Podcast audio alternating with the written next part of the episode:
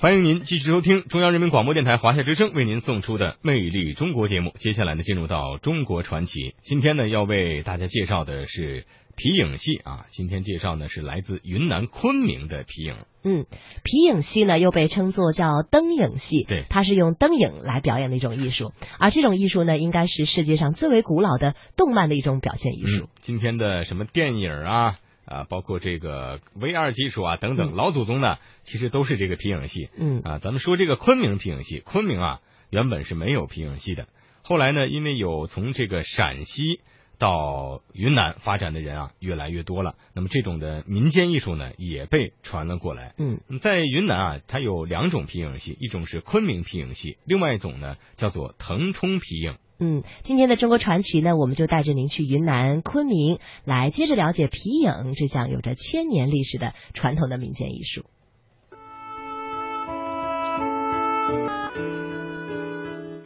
中国的皮影戏起源于汉代，距今已经有两千多年的历史了。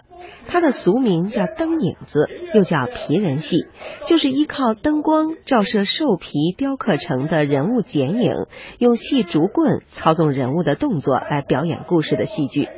在中国众多拥有皮影艺术的地区当中，陕西省和云南省腾冲县算是比较有名的。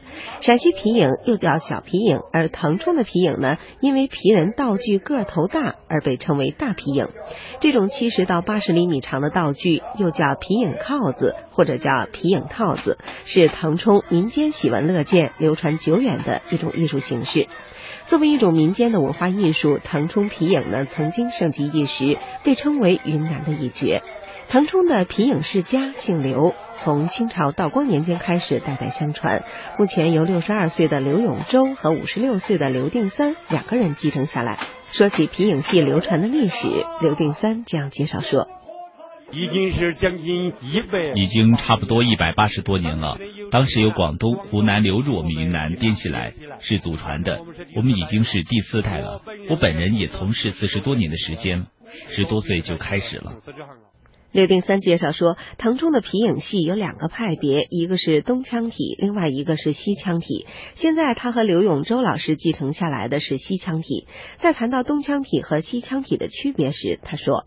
我们这个西腔是有板，我们这个西腔是有板有眼的，在演出中有二胡拉的那个就是真正的西腔了。在西腔里还含有走马腔，走马腔是可以随意配上去唱，还有哭腔，我们又叫悲板，悲就是哭，还有女腔，就是女角色出场时的唱腔，像穆桂英、杨贵妃那些女角色出来时都要喊女腔。最后的一种叫喊迎腔，打了胜战、班师回朝，这些都属于西腔的唱腔。在乐器上有文乐，文乐就是弦乐加二胡，专门就是拉西腔了。五乐有打击乐，我们戏腔里面三种弦子配合演奏，小的京胡是一种音，中胡又是一个音，大的又是另外的音。刘定三说，做皮影是个复杂的活儿，因为每一个皮影的脸谱也好，帽子也好，他身上穿的盔甲服装都是不一样的。我们这个皮影呢，有我们这个皮影呢，皇帝穿的叫龙袍，大臣穿的叫满袍，还有战将穿的是甲，妃子娘娘穿的是宫，就是宫廷里面的娘娘，东宫、正宫、西宫，还有服侍娘娘的侍女等等，所以服装比较复杂。那么一出完整的皮影戏大概需要多长时间呢？刘定三说。像我们孙悟空大闹天宫，像孙悟空大闹天宫这一场，从闹龙宫地府一直到花果山，捉到孙悟空进八卦炉，一共要三个半小时。刘定三说：“因为对皮影艺术的共同喜爱，他和刘永洲搭档已经有四十多年的时间了。和他们的父辈一样，他们的工作也有分工和侧重。刘定三呢，主要是负责皮影剧目的改编和创作，而刘永洲呢，主要是负责皮影靠子的设计和制作。当然，在演出当中，两个人则是同时上阵，相互配合。”演出就是靠我们两个演出就是靠我们两个了，唱也是我们唱，对白也是我们对白，靠子的操作、出入进，这些都是靠我们两个。我们可以演上前场。刘定三说，唐中的皮影戏呢，可以演出上千场，可以从《封神演义》一直演到清朝。而且皮影戏的剧目呢，大多取材于传奇演义和民间故事，不仅有《三国演义》《水浒传》《白蛇传》《西厢记》等连本戏，还有《白毛女》呀、《小二黑结婚》等现代戏。剧目呢，几乎涵盖了中国几千年的历史。当然，一出优秀的剧目当中，引人入胜的情节固然重要，不过对于皮影戏来说，造型生动、色彩绚烂、制作精良的皮人道具皮影靠子呢，更是重中之重。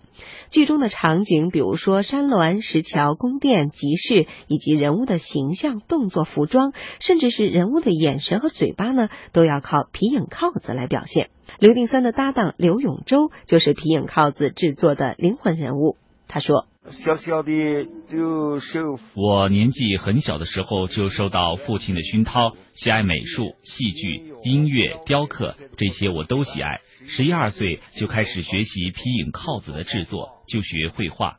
那么制作这些皮影靠子有没有特殊的工艺呢？刘永洲介绍说，工序很多，工序很多。首先要黄牛皮，死牛皮还不行，拿了以后用芒硝、石灰涂在毛皮上。要泡在水里半个月才能把毛去掉，然后晒干才可以制作皮影。